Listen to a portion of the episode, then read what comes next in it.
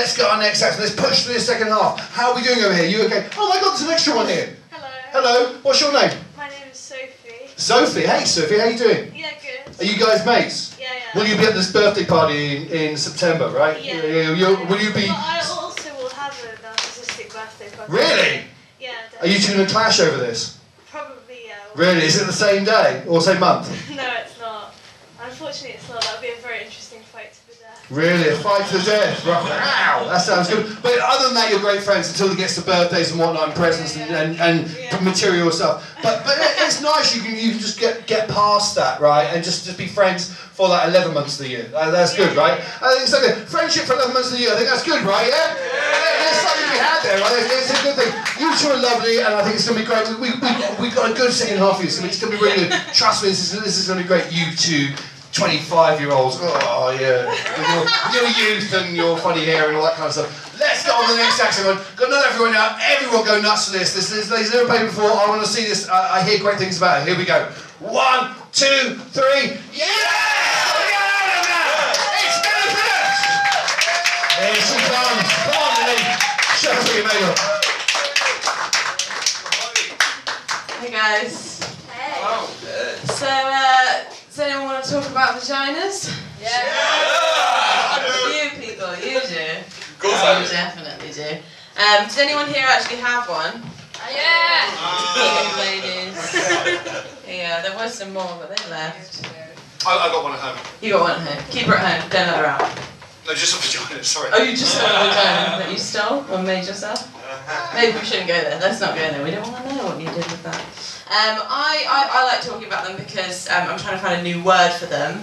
Um, do you guys have a have a little cute name that you use? for your Fun bag. vagina? It's not cute. It's go for it. What is it? Like, it's like that. Fanny is like too small child. and Yes. The other one's pussy. Pussy. Yeah. Or- There's or no cunt. happy meat. Yeah. That's aggressive. Ahmed, do you like I cunts? do Of course I do. Don't you? Talked about that a lot. Yeah, there's nothing like the Thanks, men, for piping up. Uh, it's kind of aiming at the women to decide what it's called.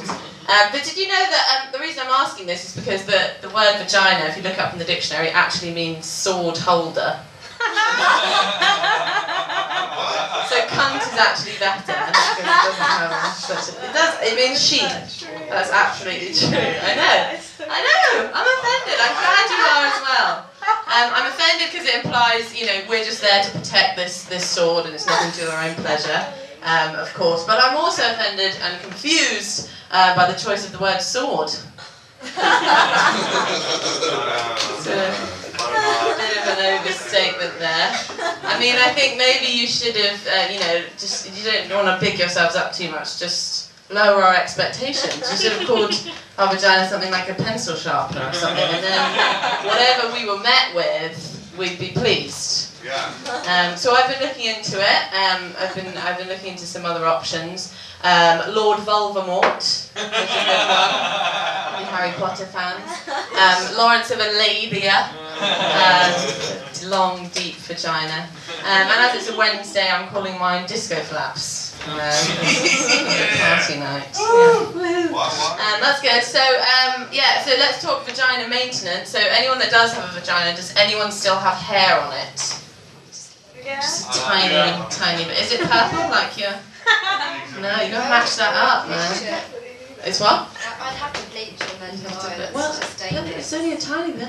It's dangerous. Oh, you might actually like burn off your lips. Okay, we don't want to do that. We don't want to do that. So actually, like no, lots of women are getting rid of all of their hair. Fifty percent of women under thirty-five go completely hairless down there, um, which is interesting. I think they call it the, uh, the Hollywood look. I call it the paedophile, but you know, no judgment on it. what else? Um, I was expecting to touch the cloth at that one, but you guys have paedophile jokes, so good. We'll move on from that. Um, yeah, so uh, there's other things that you can do with your vagina now. There's there's more to add to the list. Uh, Gwyneth Paltrow has um, promoted the idea that we should now be steaming our vaginas. Does anyone do that? Do you steam your one at home? No, you should do it. You should do it. So I started looking into it, and apparently you should do it for about 20 to 40 minutes a day. Um, which is a bit time consuming, um, and that's quite a wide time frame. Um, like, uh, does that depend on how big your vagina is, how much usage it's had that day? After a heavy weekend, and you just have like steaming for like two hours, just to, like um, cleanse it out. Um, and uh, yeah, and I just it just made me like, how do you do it? Do you, do you do it whenever you make a cup of tea? Just squat over that kettle and give it a give it a good steaming. I don't know. I don't know. And and also maybe it's sufficient just to have your boyfriend just vape between your legs for a bit. Maybe that's okay.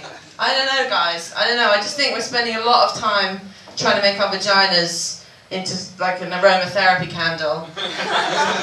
and men just they just want to put it in your bum anyway. So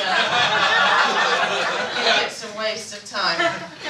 Waste of time. And it's even worse than that, guys. I mean, you were talking about accidentally burning maybe that area, um, but women are actually paying to to have a thing called labiaplasties. Yeah, Has yeah. anyone heard of? You've had one? Yeah. Yeah, yeah. No, they're not good. So th- this is called the designer vagina. So they're actually getting like their lips trimmed. They're, I mean, it's just yeah, it's disgusting. Um, so I started looking into this as well. So my Google history is really interesting. Um, and yeah, it says like designer vagina on this like plastic surgery website, and then underneath it says get your body selfie ready. I mean, what selfies are we taking? What Facebook profiles going to look like in a few years? Just like vagina, after vagina, after vagina.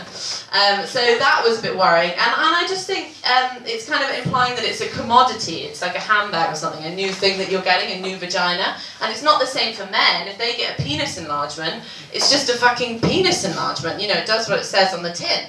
They're just trying to make their penises the sword that they promised us in the beginning. You know? I mean, that's fine. You don't get a Hugo Cock or a Karl Lagerdahl advertised for you. It's just what it is.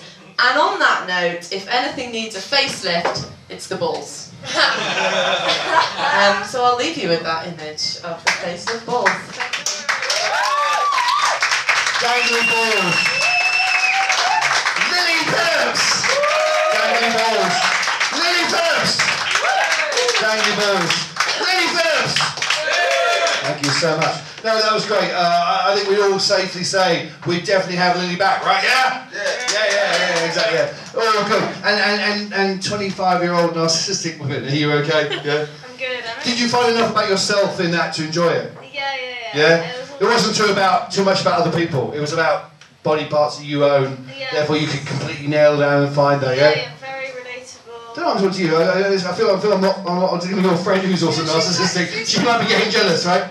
Yeah, she probably is bubbling with jealousy. The narcissistic twins, everyone. Yes, right. They're, they're, they're sort of in their own way finding a way to enjoy the show, which is nice. Okay.